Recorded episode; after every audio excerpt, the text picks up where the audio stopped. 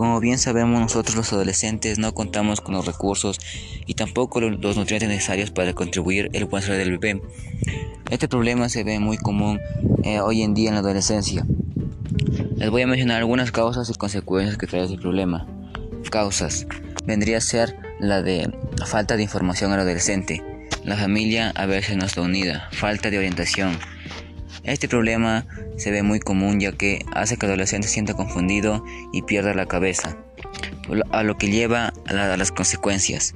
Tendría que salir de la escuela, dejaría sus estudios y arruinaría su plan de vida y podría tener enfermedades a largo plazo, ya que no sería lo mismo que tener un bebé, ya que sería una responsabilidad muy grande eh, para el adolescente y no podría ah, tener dos roles al mismo tiempo.